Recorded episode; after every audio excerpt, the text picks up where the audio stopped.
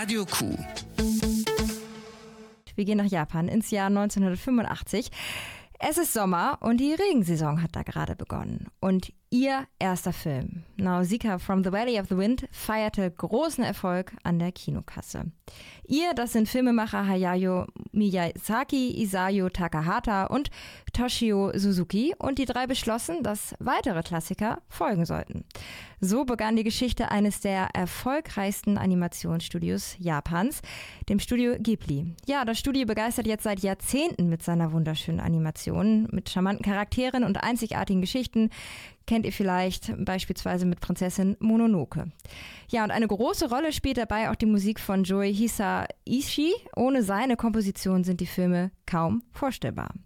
Radio reporterin Charlotte Lipka erzählt euch weitere Details zur Musikbedeutung in den Ghibli-Filmen.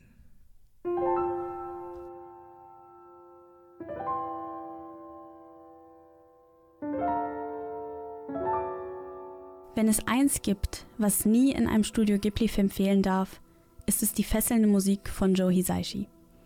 Er ist einer der bekanntesten und erfolgreichsten Komponisten und Dirigenten Japans.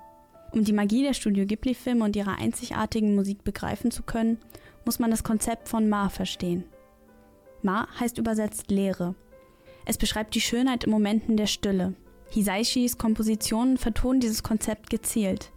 Die Pausen zwischen den Noten und die vielen Wiederholungen wirken beruhigend und verleiten die Zuschauer in diesen Momenten der Ruhe zu versinken. Ma ist wiederzufinden in Szenen wie aus Shiros Reise ins Zauberland, wenn die Protagonistin still in einem Zug sitzt und Bahnhöfe, Häuser und das offene Meer an den Fenstern vorbeizieht. Zu dieser Szene entstanden die angenehmen Töne von One Summer Day.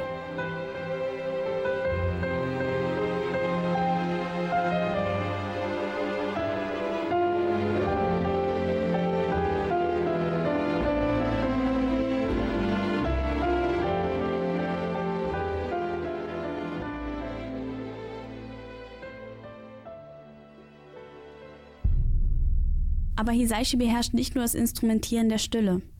Er komponierte zum Beispiel die Musik für den weltweit gefeierten Film Prinzessin Mononoke. Ein Film über ein Mädchen, das unter Wölfen aufwuchs und versucht mit Hilfe eines jungen Kriegers namens Ashitaka die Menschen aufzuhalten, die den Wald abholzen möchten. Mit imposanten Bläsern und dramatischen Geigen verleiht Joe Hisaishi Waldgeistern, Göttern und zwei starken Protagonistinnen einen gefährlichen und anmutigen Klang.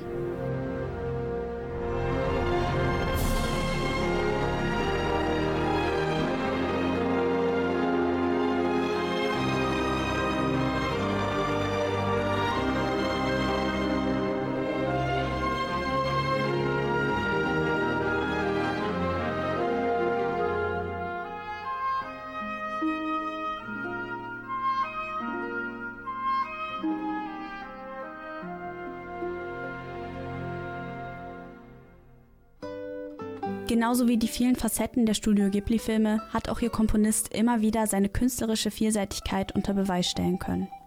Ob es darum geht, eine junge Hexe auf ihrer Reise zum Erwachsenwerden, ein Schloss im Himmel, einen kleinen Goldfisch, der beschließt, an Land zu gehen, oder die Faszination vom Fliegen musikalisch zu begleiten. Joe Hisaishi ist ein Meister darin, Einflüsse aus anderen Jahrhunderten oder Ländern miteinander zu verbinden. So zum Beispiel für den Film Wie der Wind sich hebt. Die Kompositionen enthalten außergewöhnliche Instrumente, wie die Balalaika, ein russisches Zupfinstrument. Oder das Akkordeon vereint mit den klassischen Klängen des Orchesters. A Journey ist ein Lied wie aus einem fernen Land, mit grünen Hügeln und klaren Himmeln. Es fängt die Sehnsucht nach dem Fliegen über den Wolken ein.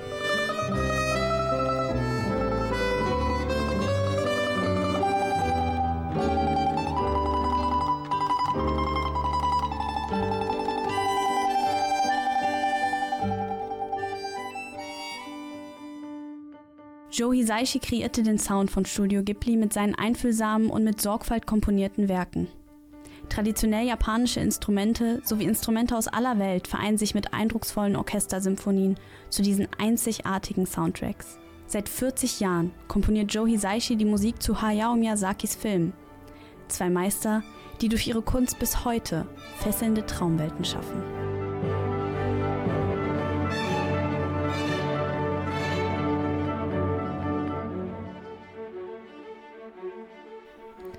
Und wenn ihr Lust habt, in so eine Traumwelt von Studio Ghibli einzutauchen, könnt ihr das tun.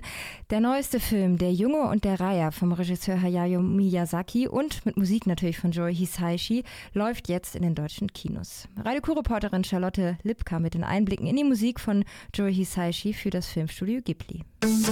Radio Q. In Münster auf der 90,9 und in Steinfurt auf der 103,9.